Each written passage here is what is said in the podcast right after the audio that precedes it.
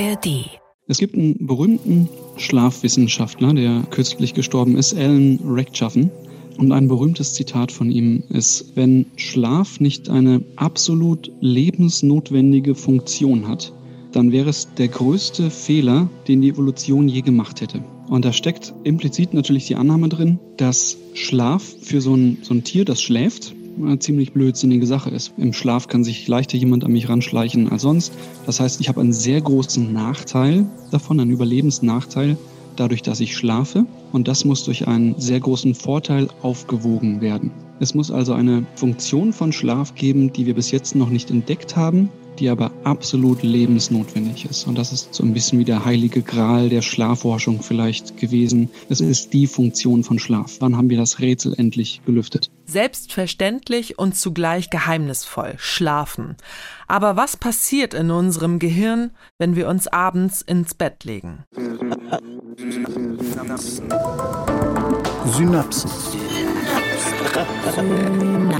Synapsis. Ein Wissenschaftspodcast von NDR Info. Willkommen zu einer neuen Synapsenfolge. Ich bin Lucy Kluth. Diesen Podcast bekommt ihr alle zwei Wochen, immer freitags, in der ARD Audiothek und überall, wo es Podcasts gibt. Lange Zeit dachten die Menschen, wenn sie schlafen, dann schläft auch ihr Gehirn. Die moderne Schlafforschung hat gezeigt, das Gegenteil ist der Fall. Das Gehirn ist hochaktiv. Es verarbeitet Informationen. Aber welche Mechanismen stecken dahinter? Warum muss das alles im Schlaf passieren?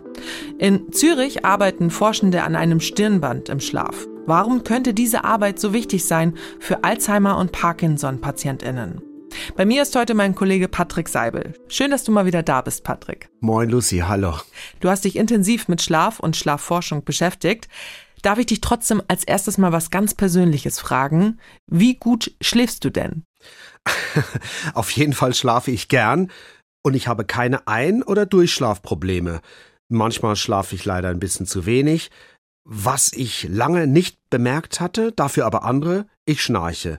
Habe ich auch zu lange ignoriert, und das war aber ein großer Fehler. Ich habe mich dann intensiv untersuchen lassen, war auch selbst als Patient im Schlaflabor und die Diagnose war Schlafapnoe, das heißt nächtliche Atemaussetzer. Mhm. Nicht lustig, Mhm. kann, kann wirklich zu ernsten Problemen führen. Aber die gute Nachricht, es lässt sich was dagegen tun, sehr effektiv sogar. Es gibt verschiedene Sachen, die man einsetzen kann, aber mein Tipp bitte zur Schlafmedizinerin oder zum Schlafmediziner gehen, sind meistens spezialisierte HNO-Ärzte, nicht einfach was im Netz bestellen und das Schnarchen wirklich ernst nehmen, denn es könnte sich was Ernstes dahinter verbergen. Guter Tipp. Wie bist du denn jetzt in deiner Recherche vorgegangen? Warst du dafür wieder in einem Schlaflabor? Ja, tatsächlich, aber diesmal nicht als Patient, sondern als Reporter. Ich habe für die heutige Folge mit vier Menschen gesprochen. Zuerst mit Lars Dietrich, den wir eingangs gerade gehört haben. Das war mein Schlaflotse. Er hat mir quasi den großen Überblick über die Schlafforschung verschafft. Er ist Biologe und hat selbst jahrelang als Schlafforscher gearbeitet. Heute ist er Wissenschaftsjournalist. Meine nächste Gesprächspartnerin, Christine Blume, sie arbeitet als Schlafforscherin an der Uni Basel. Und sie hat viel geforscht zur inneren Uhr, die wichtig für unseren Tag-Nacht-Rhythmus und für unsere Schlafenszeit ist.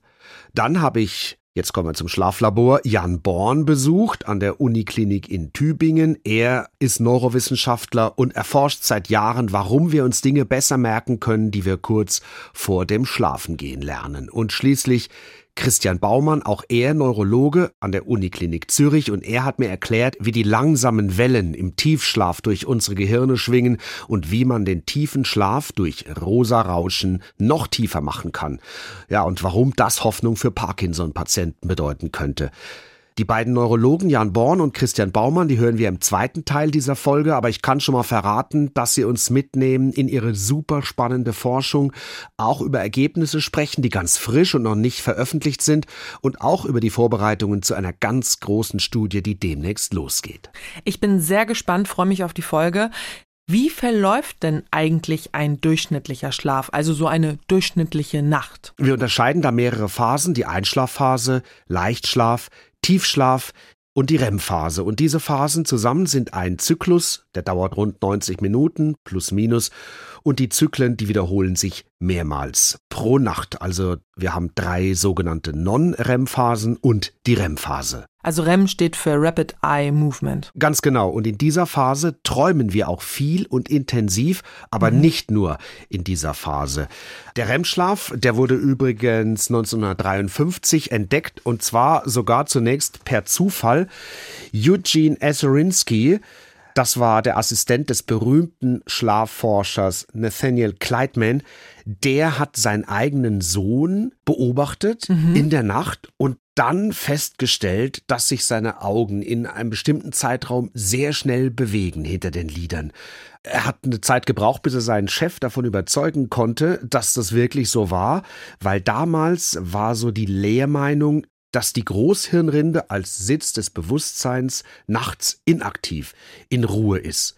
Interessant ist auch, dass diese Entdeckung 1953 erstmal wenig Aufmerksamkeit erregt hat. Es dauerte einige Jahre, bis die wissenschaftliche Welt dann davon Notiz genommen hat und heute gilt die Entdeckung des REM-Schlafs quasi als Geburtsstunde der modernen Schlafforschung. Mhm.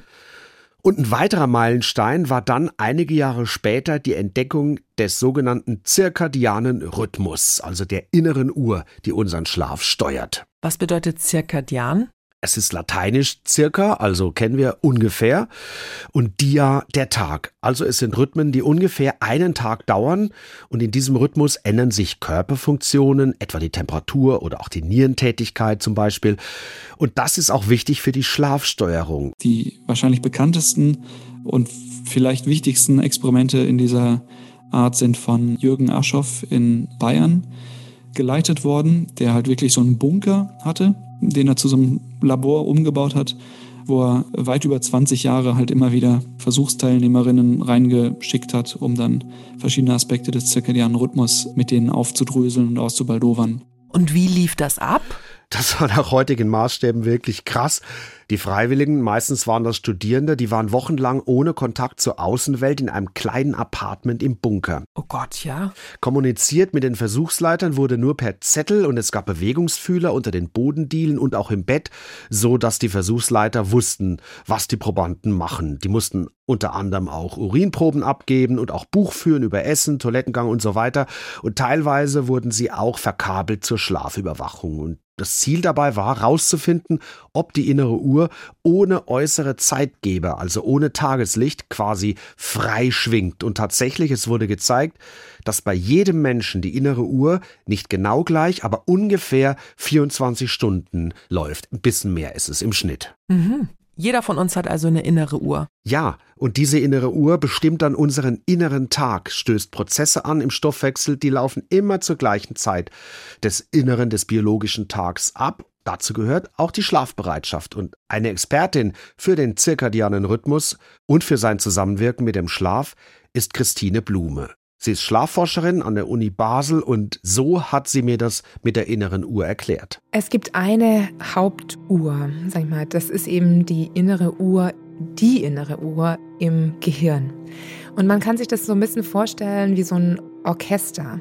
Die innere Uhr im Gehirn ist die Dirigentin. Und zusätzlich haben wir aber eigentlich in jeder Zelle unseres Körpers eine eigene kleine Uhr. Und diese kleinen Uhren in den ganzen verschiedenen Zellen, die sind aber wiederum synchronisiert mit der Hauptuhr. Und insofern können eben auch alle im gleichen Rhythmus und damit alle in der gleichen Zeitzone ticken. Ja, und diese Uhr, die funktioniert über die Produktion von bestimmten Proteinen. Damit beginnt dann so ein 24-Stunden-Rhythmus. Und wenn die Proteine eine bestimmte Konzentration erreicht haben, wird die Produktion wieder gehemmt. Mhm. Wenn der Pegel dann wieder absinkt unter ein bestimmtes Niveau, dann beginnt die Produktion von neuem. Dann sind so ungefähr 24 Stunden vorbei. Das geschieht aber nicht völlig ohne äußere Einflüsse. Ganz wichtig ist dabei das Licht. Es stellt quasi unsere innere Uhr immer wieder ein. Was das Licht jetzt macht, das Licht trifft im Auge auf Rezeptoren, also auf Sinneszellen. Und ähm, die klassischen Sehsinneszellen, die man auch mal so in der Schule kennengelernt hat, das sind eben die Zapfen und die Stäbchen. Die sorgen dafür, dass wir Bilder sehen können. Es gibt zusätzlich aber auch noch Rezeptoren in der Netzhaut, die vor gar nicht so langer Zeit erst entdeckt wurden, nämlich so Anfang der 2000er erst. Und das sind Rezeptoren, die spezialisiert darauf sind, Lichtsignale aus der Umwelt durchaus auch über einen längeren Zeitraum zu erfassen und damit eigentlich die Tageszeit aus dem Lichtsignal zu extrahieren. Das heißt, deren Aufgabe ist nicht das Erzeugen eines bildhaften Eindrucks, sondern das Synchronisieren der inneren Uhr mit der Umwelt. Das heißt, unsere innere Uhr gleicht das quasi ab mit dem Tageslicht. Und daher können wir uns auch an verschiedene lange Tage anpassen. Genau weil das Licht halt als Zeitgeber unsere innere Uhr nachjustiert. Und Licht deshalb, weil es eben keine verlässlicheren Signale gibt als den Sonnenauf- und den Sonnenuntergang. Also schlafen wir nach unserer inneren Uhr? Auch, aber nicht nur. Die innere Uhr ist sehr, sehr wichtig, aber es gibt einen zweiten Faktor und das ist die Müdigkeit und die wird geregelt durch das Prinzip der sogenannten Homöostase also im Gleichgewicht zu bleiben. Ganz genau. Gleichzustand bedeutet das Wort ja auf Altgriechisch und Lars Dittrich erklärt uns mal, wie das funktioniert. Homöostase ist ein Begriff, den, den viele vielleicht aus dem Biologieunterricht kennen. Also Homöostase ist immer, wenn ein Lebewesen oder eine Zelle dafür sorgt, dass irgendetwas, das sie zum Leben braucht, in einem bestimmten Bereich ist, der besonders gut ist, im optimalen Bereich. Das kennen wir von unserer Körpertemperatur. Wenn uns kalt ist, fangen wir an zu zittern, damit die Körpertemperatur oben bleibt, schön warm bleibt. Wenn uns zu warm ist, fangen wir an zu schwitzen, damit die Körpertemperatur nicht zu hoch wird. Also wir, wir halten die in einem schönen Bereich. Ein anderes Beispiel wäre unser Flüssigkeitshaushalt. Und es funktioniert nicht nur mit Temperatur oder Flüssigkeitshaushalt, sondern eben auch mit dem Schlaf. Wir beobachten das Lebewesen eine bestimmte Menge Schlaf pro Tag sich holen. Und wenn sie aus irgendeinem Grund diese Menge nicht kriegen, also wenn wir zum Beispiel normalerweise acht Stunden schlafen und aus irgendeinem Grund nur vier Stunden schlafen, weil wir aufgewacht sind, weil es, was Wichtiges gab, dann holen wir am nächsten Tag den Schlaf nach. Das machen nicht nur wir, sondern die anderen Tiere, die schlafen, machen das auch. Wir Menschen holen ihn jetzt nicht eins zu eins nach. Es gibt so einen Umrechnungsfaktor, ich glaube, es ist ungefähr ein Viertel, also für vier verlorene Stunden eine Stunde länger, aber wir schlafen dann auch tiefer. Also wir halten fest, wir brauchen zwei Komponenten, um zu schlafen. Den zirkadianen Rhythmus. Äh, genau, und die Homöostase oder ganz einfach ausgedrückt ausreichende Müdigkeit. Und idealerweise laufen diese beiden Faktoren zeitlich im Gleichklang. Also wir schlafen am besten innerhalb der inneren biologischen Nacht. Und die wird über das Melatonin signalisiert. Allerdings, und das ist auch eine Situation, die man durchaus kennt, wenn man nur ausreichend müde ist, dann kann man auch zu anderen Zeitpunkten schlafen.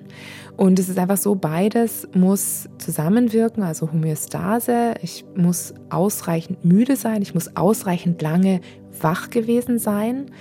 Und das in Kombination dann eben mit dem optimalen Zeitpunkt, nämlich dann, wenn auch mein Körper physiologisch auf den Schlaf eingestellt ist, was eben signalisiert wird, dadurch, dass Melatonin ausgeschüttet wird, dann äh, schlafe ich quasi optimal. Aber haben alle Menschen denn das gleiche zirkadiane System?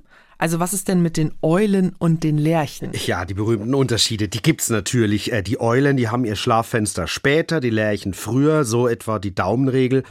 Aber wir haben ja schon gehört, dass auch Tageslicht eine wichtige Rolle spielt bei der inneren Uhr. Und es ist nicht so, dass man die nicht auch umstellen könnte. Und genau das passiert an der Uniklinik in Basel mit Patienten, die unter dem sogenannten verzögerten Schlafphasensyndrom leiden. Und bei diesen Patientinnen und Patienten kommt es eben dazu, dass die auch erst extrem spät müde werden. Also die können beispielsweise vor zwei, drei Uhr in der Nacht einfach nicht einschlafen.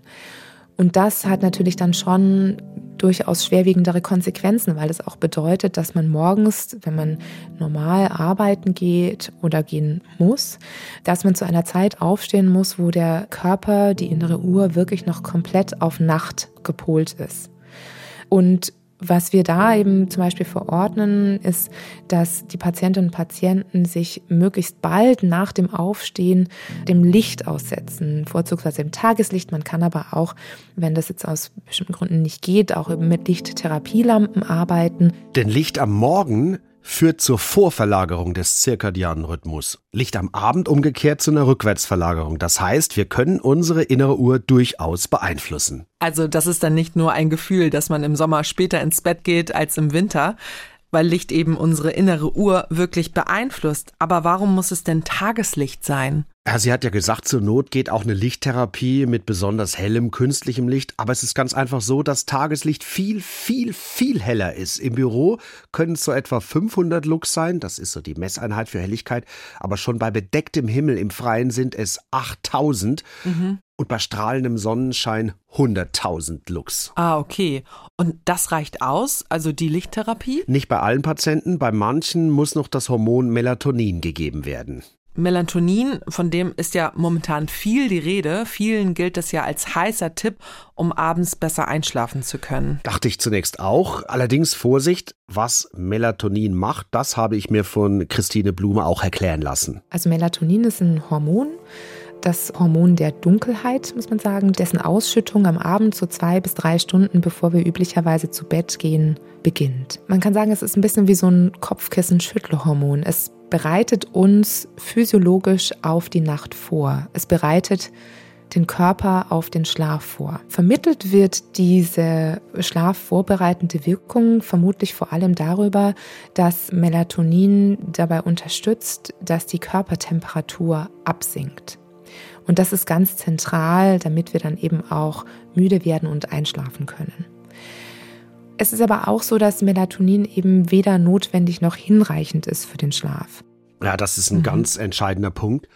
Es unterstützt, aber es reicht alleine nicht. Und es geht ja auch ohne Melatonin. Christine Blume nennt das Beispiel Mittagsschlaf. Den können wir ja auch machen, wenn wir einfach ausreichend müde sind und dann ist überhaupt kein Melatonin im Körper.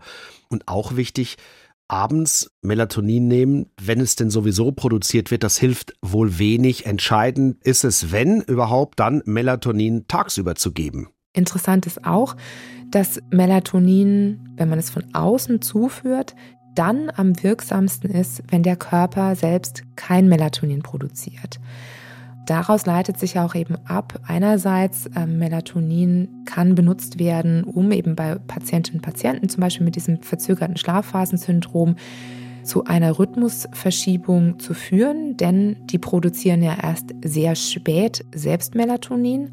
Das heißt, man kann zu einem früheren Zeitpunkt Melatonin von außen zuführen, was dann auch eine Wirkung hat. Wie sieht es denn überhaupt aus mit Schlafstörungen? Also viele Menschen leiden ja darunter, dass sie nicht ein- und durchschlafen können.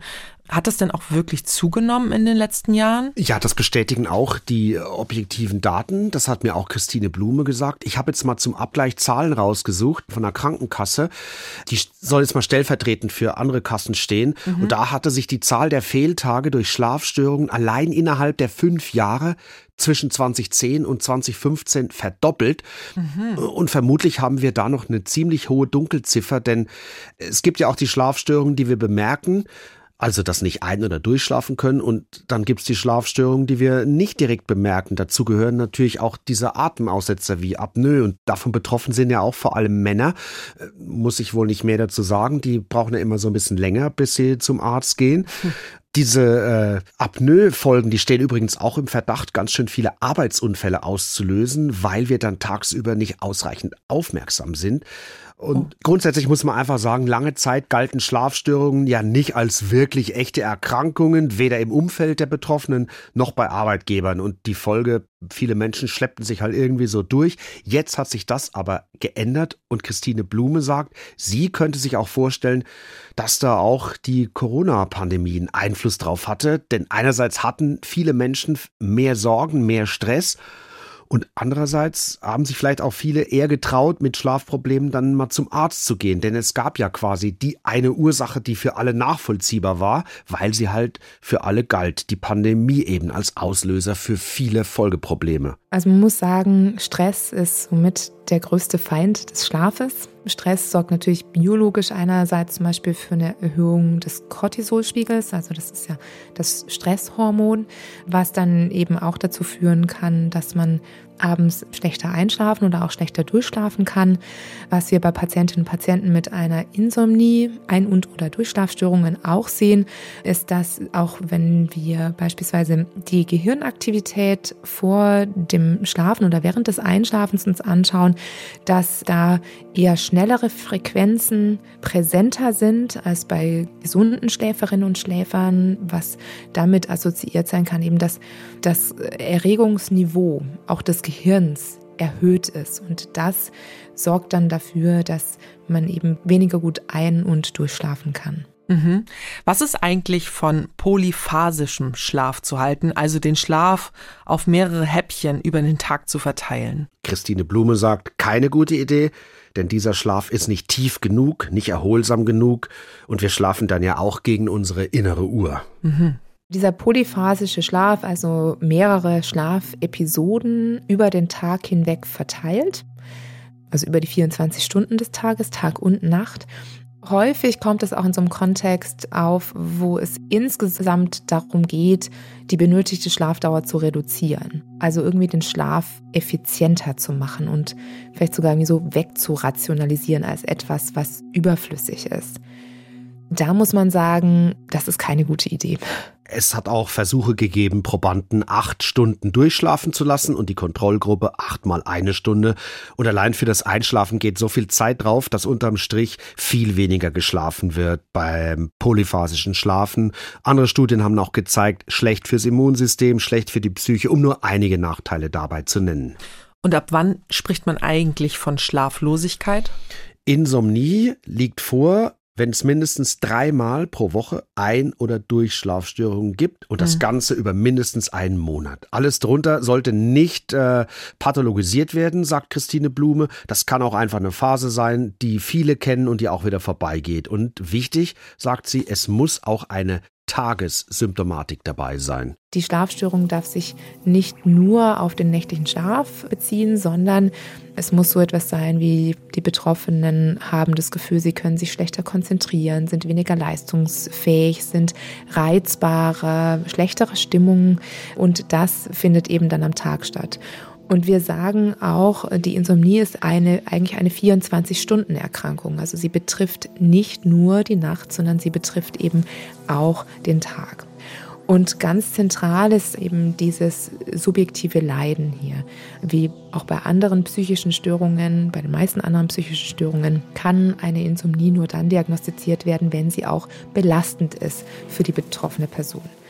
Denn natürlich gibt es Menschen, die wenig Schlaf benötigen. Es gibt auch Menschen, wir haben vorher über den polyphasischen Schlaf gesprochen, es gibt Menschen, die schlafen abends ein, dann wachen die auf, dann machen die irgendwie was anderes, stehen auf und dann gehen sie nochmal für eine zweite Schlafphase ins Bett wo die meisten von uns wahrscheinlich sagen würden, boah, das kann aber, also das ist ja irgendwie auch nicht so das, was die durchschnittliche Person erlebt. Aber wenn das nicht belastend ist, dann ist es völlig in Ordnung und dann haben wir da auch keinen Grund, jetzt von der Insomnie zu sprechen. Also das waren die Prozesse des Ein- und Durchschlafens. Kommen wir jetzt mal zur Frage, wozu schlafen wir, Patrick? Eingangs hatte Lars Dittrich äh, ja das Zitat von Ellen Rechtschaffen gebracht und zur Erinnerung sinngemäß hieß es da, wenn wir riskieren, dass der Schlaf uns so angreifbar macht und uns so hilflos macht, dann muss es ja auch was geben im Gegenzug, was ihn so eminent wichtig macht. Und dieses eine, das absolut Wichtige, das ist noch nicht gefunden. Und Lars Dittrich selbst sagt, er zweifelt äh, diese Annahme von Rechtschaffen auch an und er hat mir ausführlich erklärt, Schlaf könnte ja eigentlich auch entstanden sein, weil es nachts ganz einfach nichts anderes zu tun gab. Einerseits zum Eigenschutz, damit sich zum Beispiel der Urmensch nicht an der Höhlendecke stößt. Und andererseits könnte man dann auch gleich so ein bisschen Energie sparen. Und wenn dann sowieso schon mal geschlafen wird, dann kann der Körper in dieser Zeit auch Reparatur- und Pflegearbeiten erledigen, die anfallen und für die tagsüber keine Zeit ist. Das sagt Lars Dittrich. Und das kann man sich so ein bisschen vorstellen, wie wenn ich zum Beispiel ein Fahrrad fahre. Das Fahrrad muss instand gehalten werden, die Kette muss geölt werden.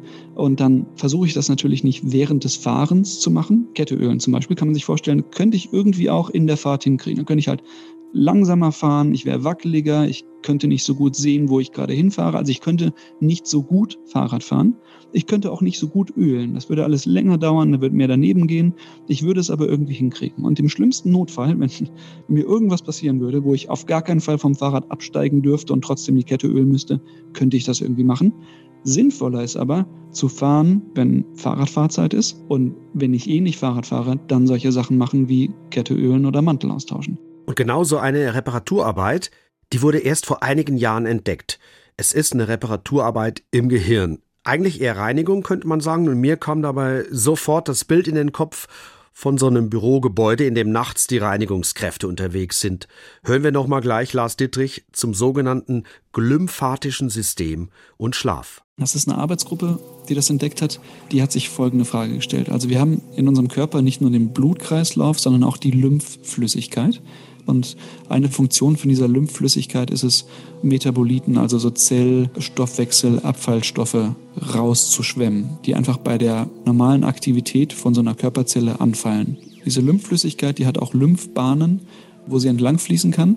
Und diese Arbeitsgruppe war so verwirrt, dass es solche Lymphbahnen nicht im Gehirn gibt. Aber im Gehirn gibt es ja auch lebendige Zellen, die auch einen Stoffwechsel machen, die auch den Tag über arbeiten. Das heißt, die müssen auch solche Stoffwechselabfallprodukte produzieren und die müssen ja auch irgendwie raustransportiert werden.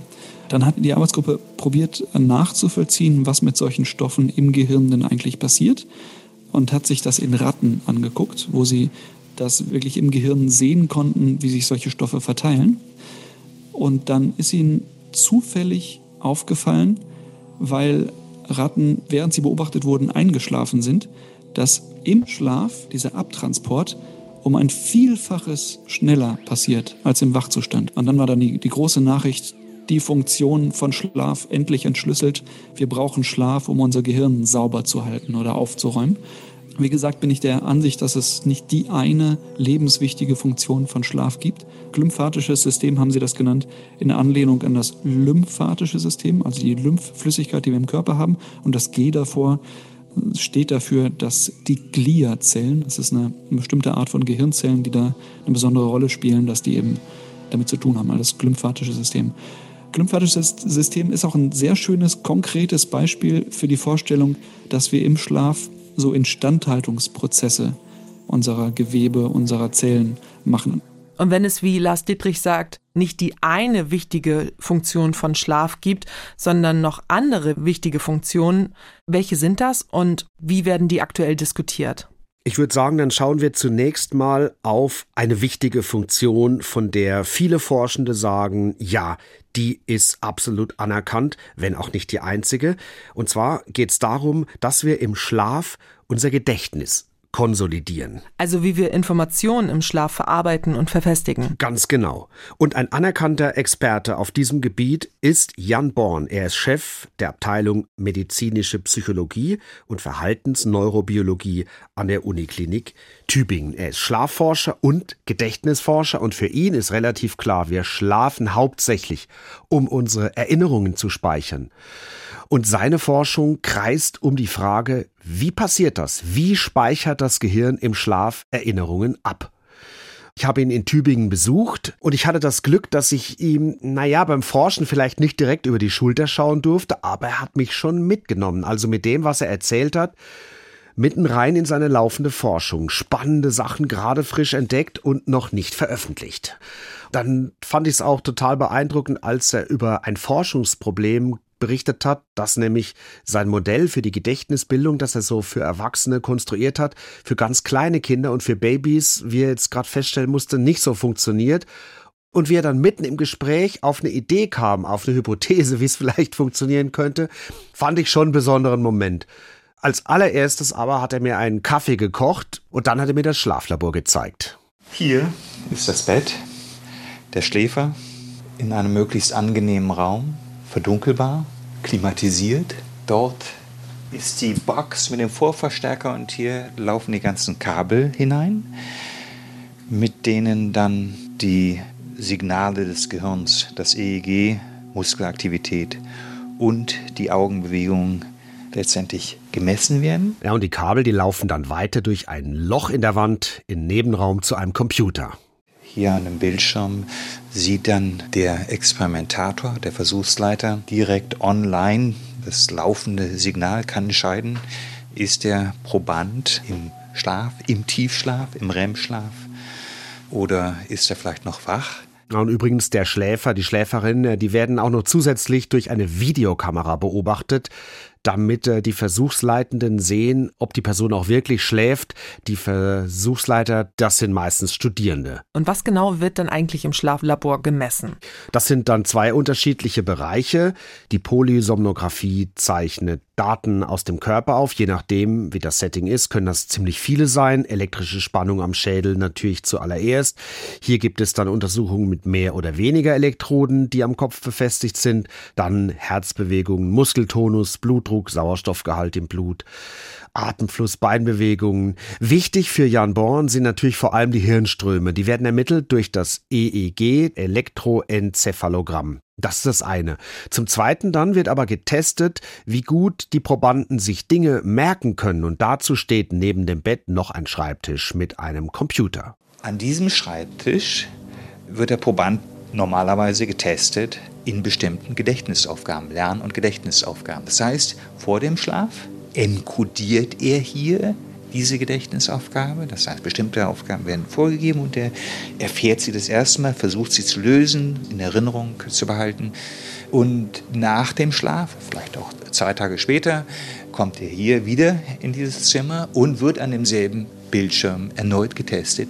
Was kann er dann erinnern von dem, was er vor dem Schlaf hier im Labor gelernt hat und was hat er vergessen. Also enkodieren heißt hier die Aufnahme von Informationen. Enkodieren bedeutet die erste Phase der Informationsverarbeitung. Daneben gibt es noch die Phasen behalten und abrufen. Und wir müssen uns ja immer vor Augen halten, unser Gehirn übersetzt alles, was wir erleben, immer in eine andere Sprache. Also wenn man so will, so wie wir es jedenfalls heute verstehen, in elektrische Impulse. Wenn wir was wahrnehmen, übersetzt unser Gehirn das in Elektrizität, ganz platt gesagt, und dann aber auch wieder zurück. Denn wir denken ja in gesprochener Form. Und enkodieren heißt, bestimmte Bereiche im Gehirn übersetzen die Informationen, die von außen kommen, in so einen elektrisch auch messbaren neuronalen Code, den dann das Zentralnervensystem weiterverarbeiten kann. Und wichtig dabei ist aber auch eine Vorentscheidung, die der Proband selbst und auch bewusst trifft, nämlich ob eine Information wichtig oder unwichtig ist.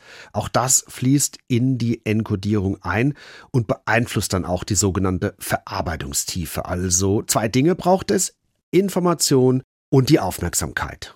Und was heißt dann Verarbeitungstiefe? Also werden die Informationen unterschiedlich fest gespeichert? Also gibt es halt so ein Modell in der Informationspsychologie, nachdem die Analyse von äußeren Reizen zunächst mal von der oberflächlichen Beschaffenheit, dann über die phonemische Struktur bis zur tiefen semantischen Analyse der Bedeutung gehen. Und je tiefer die Verarbeitung ist, desto höher ist die kognitive Leistung und desto besser kann es dann aus dem Gedächtnis abgerufen werden. So die Theorie. Okay, und sag mal, wie genau laufen die Versuche dann ab? Also beispielsweise lernen die Probanden Vokabeln nicht in einer Fremdsprache, sondern deutsche Wortpaare, die die Forschenden zusammengestellt haben. Assoziation zwischen zwei Worten. Davon viele Listen. Haus, Tisch, Heft, Banane, das sind Wortpaare, die man lernt, ja, die mehr oder weniger semantisch miteinander assoziiert sind. Und die werden dann später nach dem Schlaf oder einer Kontrollwachsituation abgefragt. Und dann stellt man fest, ja gut, wenn man direkt nach der Aufnahme dieser Vokabeln, nach dem Lernen dieser Vokabeln schläft und gut schläft, viel Tiefschlaf hat, dann ist die Erinnerung später bei der Abruftestung sehr viel besser, als wenn man direkt nach dem Lernen wach bleibt. Also ein guter Tiefschlaf fördert also, dass Infos gespeichert werden im Gehirn. Ich versuche mal es mit meinen Worten so zu erklären, wie es mir Jan Born erklärt hat.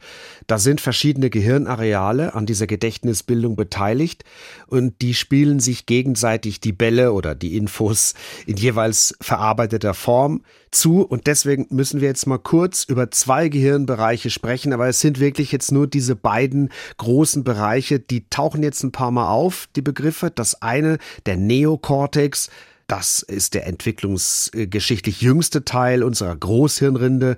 Er ermöglicht komplexe Denkleistungen. Und dann äh, gibt's noch den Hippocampus. Das Seepferdchen. Richtig, der Name bedeutet auf Lateinisch Seepferdchen und bezieht sich auf die Form. Sieht tatsächlich so ein bisschen aus wie ein Seepferdchen ohne Kopf. Wir haben jeweils zwei davon, also zwei Hippocampi in jeder Gehirnhemisphäre eins. Und der Hippocampus, der ist entwicklungsgeschichtlich älter als der Neokortex. Der ist eine Schaltzentrale für Informationen, die von außen reinkommen. Und sein Job ist es, diese zu verarbeiten und dann wieder in einen bestimmten Bereich im Neokortex zurückzuschicken. Also macht äh, der Hippocampus aus Informationen Erinnerungen. Mhm. Und der Neokortex? Also dort werden die dann gespeichert im Langzeitgedächtnis des Neokortex, diese Erinnerungen. Und wie ist jetzt genau das Zusammenspiel der beiden Gehirnbereiche, also so dass am Ende die Information abgespeichert werden kann? Also tagsüber kommen die Informationen rein, auch über den Neokortex, haben wir vorhin schon gehört. Er entscheidet dabei zwischen wichtig und weniger wichtig. Das wird dann an die Infos, die von außen kommen, quasi so angetaggt und geht zum Hippocampus. Und der Hippocampus macht dann äh, eine bewusst erfahrene Episode draus. Er mhm. ist also quasi der Storyteller, der aus dem, was er da reinkriegt vom Neokortex, eine schöne, zusammenhängende Geschichte macht. So, und nachts geht's genau den umgekehrten Weg. Wenn wir schlafen, und zwar im Tiefschlaf, dann werden die Infos, die tagsüber reinkommen, die mit dem Hinweis wichtig versehen wurden, und zwar vom Neokortex, die werden dann vom Hippocampus in Episoden verwandelt, hatte ich ja gerade gesagt, und mhm. die werden dann wieder zurückgespielt zum Neokortex, also wie so Ping-Pong. Und äh, man spricht auch entsprechend vom Replay. Und dieser Vorgang, der speichert die Informationen dann im Langzeitgedächtnis ab. Und warum muss das im Schlaf sein? Jan Born sagt, dieser Prozess, der verläuft wie eine Einbahnstraße. Der Hippocampus quasi vom einen Ende der Straße, der spielt die Infos hoch in den Neokortex am anderen Ende der Straße. Und dazu muss die Straße vom Neokortex in den Hippocampus, also die Gegenrichtung, gesperrt sein. Und diese Straße kann nur gesperrt sein, wenn das Bewusstsein ausgeschaltet ist. Das sagt Jan Born. Und genau das ist für ihn der Grund, warum wir Menschen überhaupt schlafen. Denn die Gedächtnisbildung, sagt er, würde sonst nicht funktionieren. Von daher ist auf jeden Fall der Bewusstseinsverlust ein, in meinen Augen entscheidendes Merkmal des Schlafes. Und da äh, denke ich auch, da liegt die große Bedeutung auch für die Gedächtnisforschung. Und es könnte da tatsächlich sein, dass diese Gedächtnisbildung, die da im Schlaf abläuft, für explizit bewusst aufgenommene Erfahrungen, dass die der Grund ist dafür, dass wir im Schlaf unser Bewusstsein verlieren. Anders geht es nicht, weil wenn wir im Schlaf unser Bewusstsein behalten würden, dann könnten wir vielleicht nicht dieses Gedächtnis für bewusst erlebte Inhalte entwickeln. Meine Idee ist, dass sich diese Zustände in gewisser Weise gegenseitig ausschließen. Der Zustand, in dem das Gehirn Gedächtnis bildet für bewusst erlebte Erfahrungen und der Zustand, in dem das Gehirn tatsächlich bewusst erleben kann, bewusst Informationen aufnimmt. Das sind zwei Modi der Hirnaktivität, die sich ausschließen, mechanistisch gesehen ausschließen. Du hast ja vorhin schon so ein bisschen angedeutet, was man alles im Schlaflabor messen kann. Wie genau kann man die Gedächtnisbildung im Schlaf beobachten? Wie funktioniert das genau? Also die Forschenden messen ja im EEG Wellen von unterschiedlicher Gestalt. So unterscheiden sie auch die verschiedenen Schlafphasen, also die drei Non-REM und die REM-Schlafphase. Entscheidend für die Gedächtnisbildung ist die Tiefschlafphase und in der sendet das Gehirn sehr langsame Wellen. Die nennt man auch Slow Waves oder Slow Oscillations oder auch Delta-Wellen. Unsere Theorie ist die, dass über die langsamen Wellen der Langzeitspeicher des Neokortex dem Hippocampus sagt, so, jetzt bin ich bereit, um Informationen, die du mir schickst, aufnehmen zu können und abspeichern zu können. Ja? Das kann nämlich der Neokortex quasi nur dann, wenn die Welle, diese langsame Oszillation im sogenannten Upstate ist. Upstate heißt hoch, das heißt die Kurve ist oben auf ihrem Höhepunkt. Upstate ist der Cortex excitabler, erregbarer, der Neokortex. Und in diesem Moment muss von unten, vom Hippocampus, die Gedächtnisinformation hochgespielt werden. Ja? Und das macht er auch. Ja? Man sieht das dann richtig schön, kann man dann tatsächlich zeigen, dass sobald der Neokortex aus dem Downstate hochgeht in den Upstate, er damit dem Hippocampus das Signal gibt, jetzt reaktivieren und dann kommt die Reaktivierung. Ja, ich stelle mir das so vor wie bei einer Trapeznummer im Zirkus. Da schwingt ja der Akrobat hin und her und dann nimmt er auf dem höchsten Punkt was entgegen. Jedenfalls habe ich sowas schon mal gesehen. Ein Gegenstand oder auch Partnerin, Partner bei der Hand. Ja, ein sehr passendes Bild, wirklich. Und dabei beteiligt sind noch andere Wellen, sogenannte Spindeln. Die sind viel schneller als die langsamen Wellen, 12 bis 13 Mal so schnell. Das Schöne ist auch, dass sie sehr häufig quasi gemeinsam auftreten. Das heißt, in den Upstate einer langsamen Welle, einer Slow Oscillation, nistet sich häufig eben so eine schnelle Spindeloszillation ein. Ja? Und dieses Einnisten scheint eben besonders effektiv zu sein, um Gedächtnis abzuspeichern. Ja? Und daher ist auch der tiefe Schlaf so wichtig, denn nur dort so die Forschungsergebnisse, findet die Gedächtnisbildung wirklich statt. Und wie ist das dann bei Schlafstörungen? Habe ich ihn extra nochmal nachgefragt. Viele Studien zeigen tatsächlich schlechterer Tiefschlaf, zu niedrige langsame Wellen. Das bedeutet auch schlechtere Erinnerung, schlechtere Gedächtniskonsolidierung. Aha. Ist das denn von Beginn an unseres Lebens so? Also läuft das bei Kindern genauso ab? Es ist ganz interessant, Jan Born forscht auch zur kindlichen Gedächtnisbildung und auch bei sehr kleinen Kindern gibt es die Ergebnisse, dass Schlaf das Gedächtnis stärkt. Das wird dann so gemacht, ob die zum Beispiel Gesichter erkennen, das misst man dann durch Blickanalysen, also wie lange schauen dann Babys ein bestimmtes Bild an. Und man hat tatsächlich geglaubt, die Gedächtnisbildung, die läuft dann ganz genauso ab, nach dem gleichen Schema wie bei Erwachsenen. Aber jetzt gerade stellt sich raus, das scheint so nicht zu funktionieren. Ja, ich habe eine Hypothese und zwar, die Aufnahmeinformation unterscheidet sich bei dem Kleinkind, bei Babys von der bei Erwachsenen. Bei den Erwachsenen haben wir eben schon durchaus quasi sequenzielle Vorstellung, dass sozusagen der Hippocampus verwendet wird, um da die Episode zu gestalten und dann wird es transferiert in den Neokortex. Es könnte sein, dass bei Babys sozusagen die Information wird immer gleichzeitig aufgenommen im Neokortex und im Hippocampus, ja. Und hier wird Information quasi direkt in den Neokortex aufgenommen. Und die Reaktivierungsprozesse, die da im Schlaf stattfinden, und sich in den Neokortex hinein verlagern, ja, die müssten nicht so synchronisiert ablaufen, sondern die würden sozusagen quasi eine Art unspezifische Stimulus sein, die ohnehin schon im Neokortex enkodierte Informationen nochmal sozusagen zu vertiefen, zu reaktivieren, dort zu reaktivieren und zu vertiefen. So könnte es sein. Es ist gut, dass ich mit Ihnen rede darüber. Ja, das war wirklich ein spannender Moment. Das ist ja wirklich mittendrin. Ja, das war echt spannend, dem Forscher quasi beim Denken äh, zuzuschauen. Das glaube ich auf jeden Fall. Was dagegen zunächst etwas ernüchternd war für mich, diese so genauen Beobachtungen über die Prozesse im Gehirn, die wir gerade gehört haben, die machen Jan Born und sein Team nicht bei Menschen, sondern bei Ratten und Mäusen. Oh nein, also das hätte ich nicht erwartet, Patrick. Das enttäuscht mich sogar ein bisschen.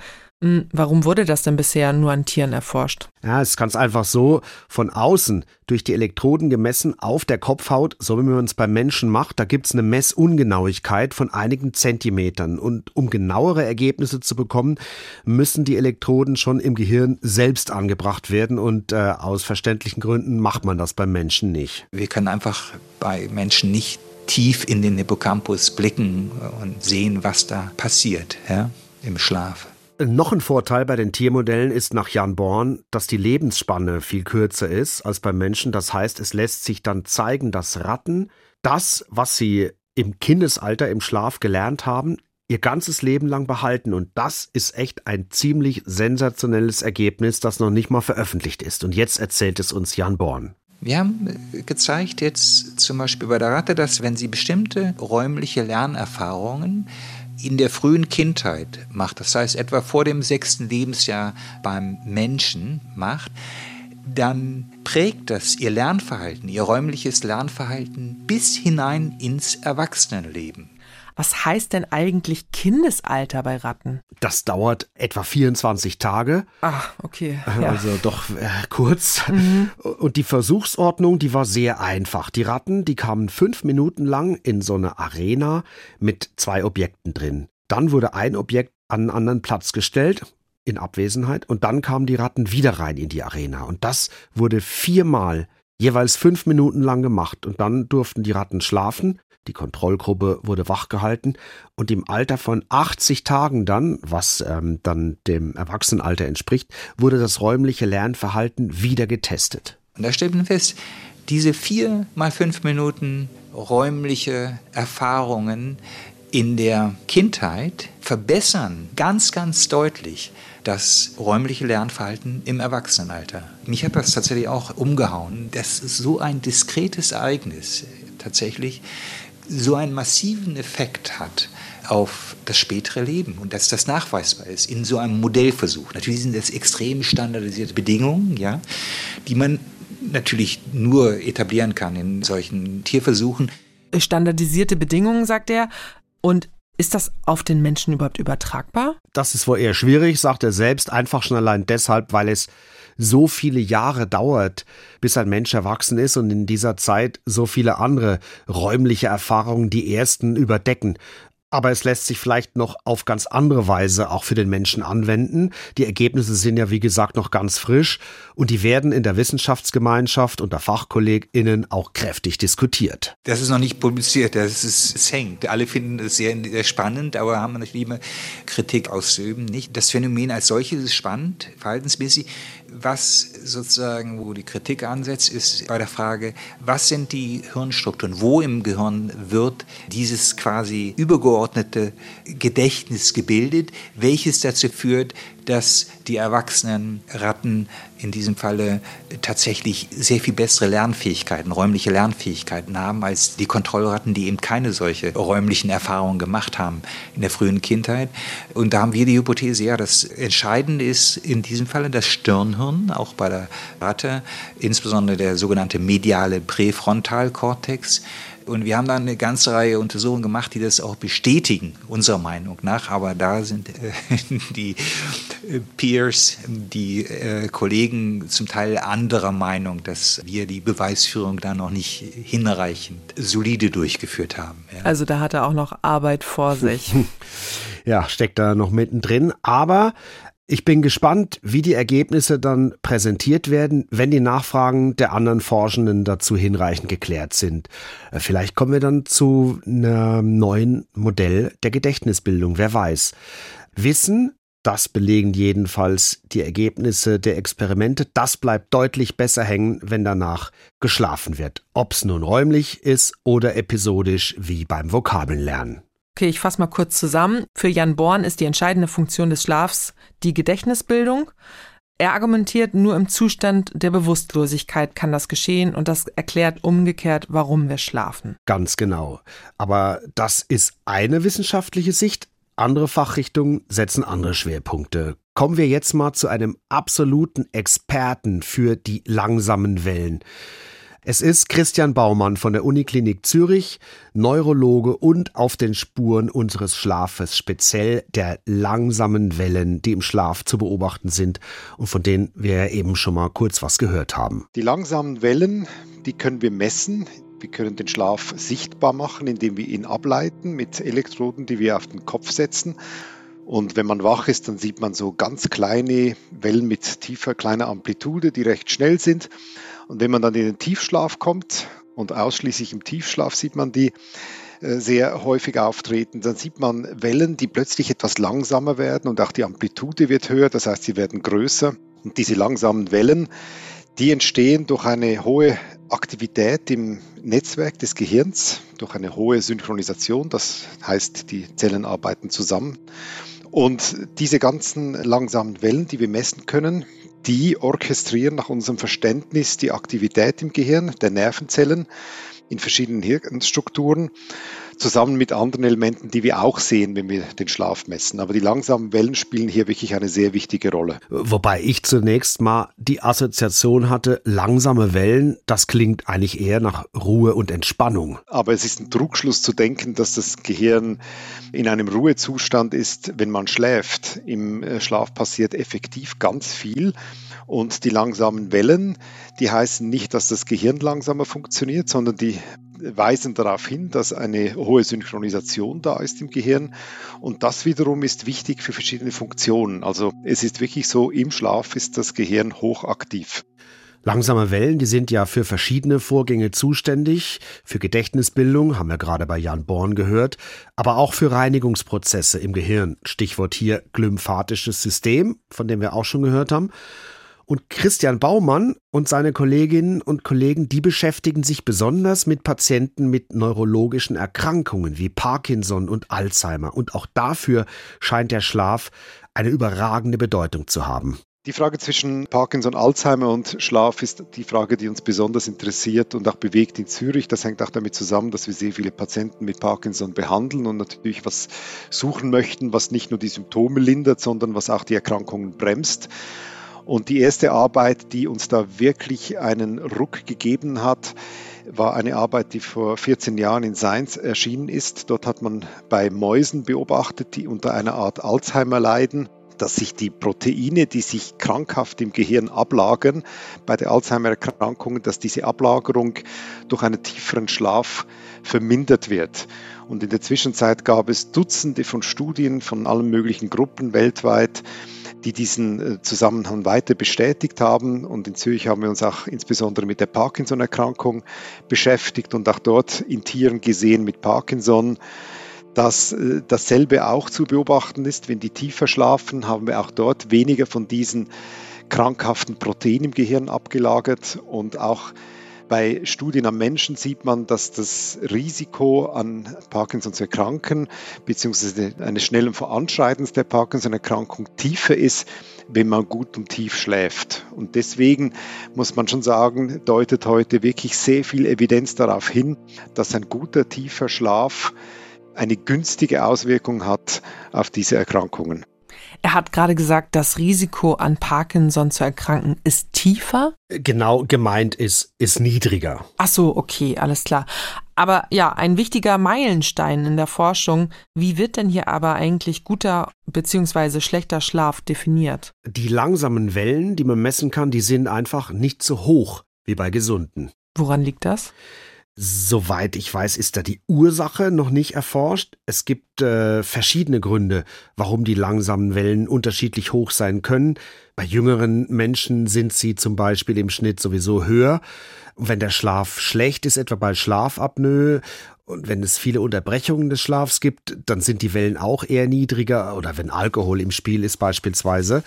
Und jetzt kommt aber eine ganz irre Entdeckung ins Spiel. Die Forschenden, die haben nämlich herausgefunden, dass man diese langsamen Wellen auch verändern kann. Und zwar muss dazu ein ganz bestimmter Ton eingesetzt werden und der kann sie verlängern und er kann sie sogar höher machen. Wie soll das gehen? Christian Baumann erklärt mal, was zu dem Gerät, äh, womit das funktioniert und das die Zürcher erfunden haben. Dieses Gerät, das heißt Sleep Loop und das haben wir entwickelt äh, aufgrund von Arbeiten unter anderem von Herrn Born, der hier wirklich Pionierarbeit geleistet hat mit seiner Gruppe. Es hat sich gezeigt, dass wenn man diese langsamen Wellen mit einem Stimulus stimuliert, und immer zur gleichen Zeit, nämlich wenn sie praktisch ganz oben an der Spitze sind. Das heißt, man muss diese langsamen Wellen messen, man muss sie erkennen und man muss dann zum genau richtigen Zeitpunkt einen Stimulus lossenden und das ist ein ganz leiser Ton, ein sogenannter Pink Noise, der denjenigen, der oder die schläft, nicht aufweckt, dann führt das dazu, dass diese langsamen Wellen höher werden, die Amplitude wird größer, wahrscheinlich gibt es eine höhere Synchronisation und diese höheren Wellen zeigen an, dass der Schlaf tiefer wird. Pink Noise habe ich noch nie gehört, aber du hast mir sicherlich was mitgebracht. Richtig, ich habe dir ein bisschen Pink Noise mitgebracht. Bitteschön.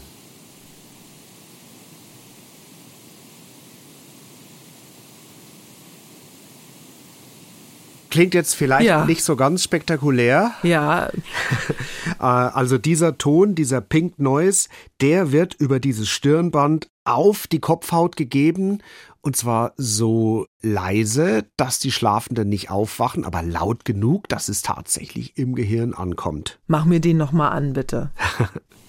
ah, jetzt. Ach, ja, aber eigentlich gar nicht, ja, gar nicht so schlimm. Habe ich mir jetzt irgendwie schlimmer vorgestellt. Ich kenne White Noise, das rauscht ja so, das spielt man ja auch gern kleinen Babys vor, damit sie besser einschlafen können. Fand ich aber eigentlich gar nicht so wild. Ja. Merkst du schon, wie die langsamen Wellen höher werden? Nee, noch nicht.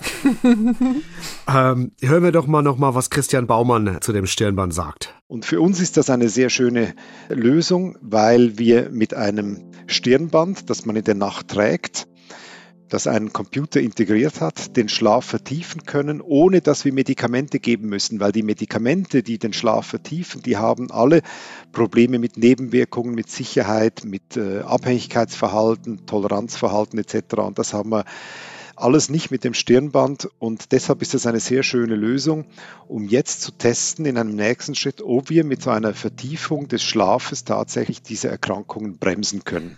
Also die haben ein Stirnband entwickelt, das Impulse abgeben kann, wodurch sich die langsamen Wellen verlängern und mit dem man den Parkinson-Prozess verlangsamen könnte. Genau. Das ist ja unglaublich. Ja. Also eine super tolle Entwicklung, Erfindung, also mega gut. Wie geht's denn damit weiter jetzt? Also was jetzt ansteht, ist weiterführende Forschung, die dann klärt, ob das wirklich helfen kann, Parkinson und auch Alzheimer-Patienten zu helfen. Und das war auch hier ein guter Moment, mit äh, Christian Baumann zu sprechen, weil er hat gerade grünes Licht bekommen, dass dieses Großforschungsprojekt auch finanziert wird. Das ist äh, die Frage, die uns am meisten bewegt hat die letzten paar Jahre.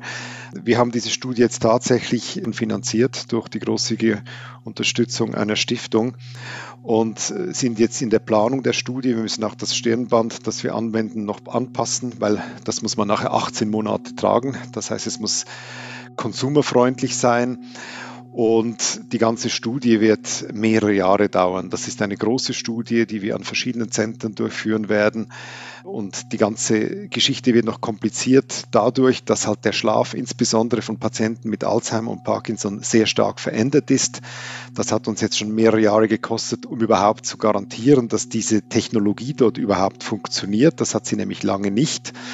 Und das bedeutet auch, dass wir dann wirklich schauen müssen, dass wir all diesen Patienten eine optimale Wirkung erzielen können. Und deswegen würde ich meinen, die nächsten fünf Jahre brauchen wir sicher noch, um diese Studie durchzuführen. Ah, okay, also fünf Jahre Ja. wird das noch dauern. Ja, genau. Ein großes Problem war und ist tatsächlich bei älteren Personen, und vor allem, wenn diese Parkinson haben oder auch Alzheimer, lassen sich die langsamen Wellen nicht mehr so leicht finden. Das sieht dann alles verwaschener aus im EEG, so hat's mir Christian Baumann erklärt, und da braucht es sehr große Expertise, diese Wellen zu identifizieren und dann auch den Peak zu finden, also den höchsten Punkt, um sie zu stimulieren. Und daher wird's eben so lang dauern, bis die Studie auch wirklich abgeschlossen ist. Eine Sache, die mich bei diesen ganzen Forschungen und Studien beschäftigt hat, die ich unbedingt noch loswerden wollte, war, wird eigentlich auch gemeinsames Schlafen untersucht, also ob das auch einen Effekt auf die Schlafqualität haben kann? Das ist eine sehr interessante Frage, weil wir müssen ja ganz ehrlich sagen, dass die Schlafforschung der letzten Dekaden eigentlich immer ein bisschen artifiziell war. Wir haben in der Regel die Patienten aus ihrem natürlichen Umfeld, das ist häufig eben in einem geteilten Bett, zu uns ins Schlaflabor gebeten und haben dann in einer unbekannten neuen Umgebung den Schlaf gemessen. Dann ist man auch noch verkabelt und wir kennen das ja alle, wenn man irgendwo hinreist, da muss man zuerst mal man sich ans Hotel gewöhnen, an die Umgebung und das hat ja alles einen Einfluss auf den Schlaf. Und die Entwicklung heute ist, dass man wie in verschiedenen Aspekten der Medizin immer mehr auch in sogenannte ambulante, heimbasierte Lösungen geht, eben mit tragbaren Geräten, sogenannten Wearables. Und das ist auch immer mehr für den Schlaf gilt das. Interessant. Patrick, nach dem, was ich jetzt gehört habe, würde ich sagen, wir wissen jetzt doch schon einiges übers Schlafen. Und ich habe den Eindruck, man kann vielleicht sagen, den heiligen Gral gibt es nicht, sondern Schlaf hat ganz viele einzelne wichtige Funktionen. Das, denke ich, ist eine ganz gute Zusammenfassung des derzeitigen Forschungsstandes. Verschiedene Fachrichtungen, die setzen halt verschiedene Schwerpunkte. Die Neurologen sagen Gedächtnisbildung, so wie Jan Born, oder auch Schadstoffe im Gehirn abbauen, wie es uns die Idee vom glymphatischen System nahebringt, oder halt auch bei der Parkinson-Behandlung. Andere medizinische Fachrichtungen, die sehen eher den Schutz und die Pflege des Herz-Kreislauf-Systems oder Schutz vor Übergewicht, Diabetes, Sportärzte vielleicht mehr die Regeneration von Muskeln und, und, und. Und eine Sache finde ich auch, die sollten wir immer im Kopf haben, wenn wir von Forschung reden, egal in welchem Bereich übrigens. Und die fasst Christian Baumann perfekt zusammen. Die Forschung ist wie andere Bereiche unseres Lebens gewissen Modeströmungen und Trends unterworfen. Und das gilt auch für die Schlafforschung. In der Schlafforschung haben wir momentan ein sehr großes Augenmerk auf den langsamwelligen Tiefschlaf. Das gilt ja auch für mich selber. Das gilt aber auch für viele andere Gruppen. Ich als Kliniker bin besonders interessiert, am wirklich noch besser zu verstehen, wie der langsamwellige Schlaf zusammenhängt mit unserer Gesundheit, aber das wird noch eine gewisse Zeit brauchen. Andererseits hat die Forschung in den letzten 25 Jahren wirklich eine ganze Menge herausgefunden. Darauf kann weiter aufgebaut werden und die nächsten Ergebnisse, die werden kommen. Ja, und damit ganz viel Stoff für viele neue Synapsenfolgen. Durch deine heutige Recherche ist mir auf jeden Fall nochmal richtig klar geworden, wie sehr unser Gehirn nachts im Schlaf durchpowert, damit wir tagsüber funktionieren und wie unsere kognitiven Fähigkeiten dadurch beeinflusst werden.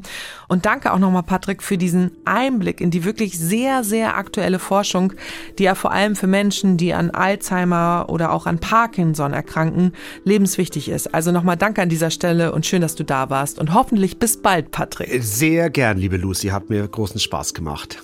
Tschüss. Euch auch vielen Dank fürs Zuhören. In unseren Shownotes gibt es die Quellen zu allem, was wir heute besprochen haben. Und auch auf ndr.de slash Synapsen. Da findet ihr auch alle unsere Folgen zum Nachhören. Wir hoffen, ihr seid auch in zwei Wochen wieder dabei. Da kommt die nächste Folge raus. Schaut doch dann mal in der ARD Audiothek vorbei. Wenn ihr mögt, teilt diesen Podcast, empfehlt uns weiter, freuen wir uns sehr drüber. Die Redaktion hatte heute Lena Bodewein, Produktion Marion von Klarenau und Jacqueline Bretschek. Unsere E-Mail-Adresse synapsen.ndr.de steht euch natürlich auch wieder offen. Fragen, Kritik, Lob, immer her damit. Könnt ihr vielleicht auch bald persönlich bei uns loswerden, denn ihr könnt uns, also die Macherin von Synapsen, vielleicht persönlich treffen. Wir sind beim Beats and Bones Podcast Festival im Naturkundemuseum in Berlin dabei zusammen mit anderen Wissenschaftspodcasts, wie zum Beispiel den Quarks Science Cops. Das ist am 22. September und ihr könnt halt vielleicht dabei sein. Wir verlosen nämlich Tickets. Ihr müsst nur folgende Quizfrage beantworten. Aus welchen griechischen Wörtern ist das Wort Synapsen zusammengesetzt? Schreibt uns die Antwort an synapsen.ndr.de. Unter den Einsendern verlosen wir dann 5 mal 2 Tickets. Viel Erfolg dabei! Mein Name ist Lucy Kluth. Wir hören uns in zwei Wochen wieder. Hier noch ein Hörtipp für die Zwischenzeit. In Radio Wissen ist der Name Programm. Wir breiten die ganze Welt des Wissens vor euch aus. Immer gut recherchiert, spannend erzählt und hochwertig produziert. Für alle ist etwas dabei, für Geschichtefans, Leute, die sich für Psychologie und Philosophie interessieren, für Kultur- und Literaturliebhaber und für den Deep Dive in Natur und Technik. Wir verraten, mit welchen Methoden der innere Schweinehund zu besiegen ist, wie sich Picasso immer wieder neu erfunden hat oder wie der Marshallplan umgesetzt wurde. Aber auch, ob man kreatives Schreiben lernen kann und welche Spinnen bissig sind. Das und noch viel mehr in Radio Wissen alle neuen Folgen findet ihr in der App der ARD Audiothek.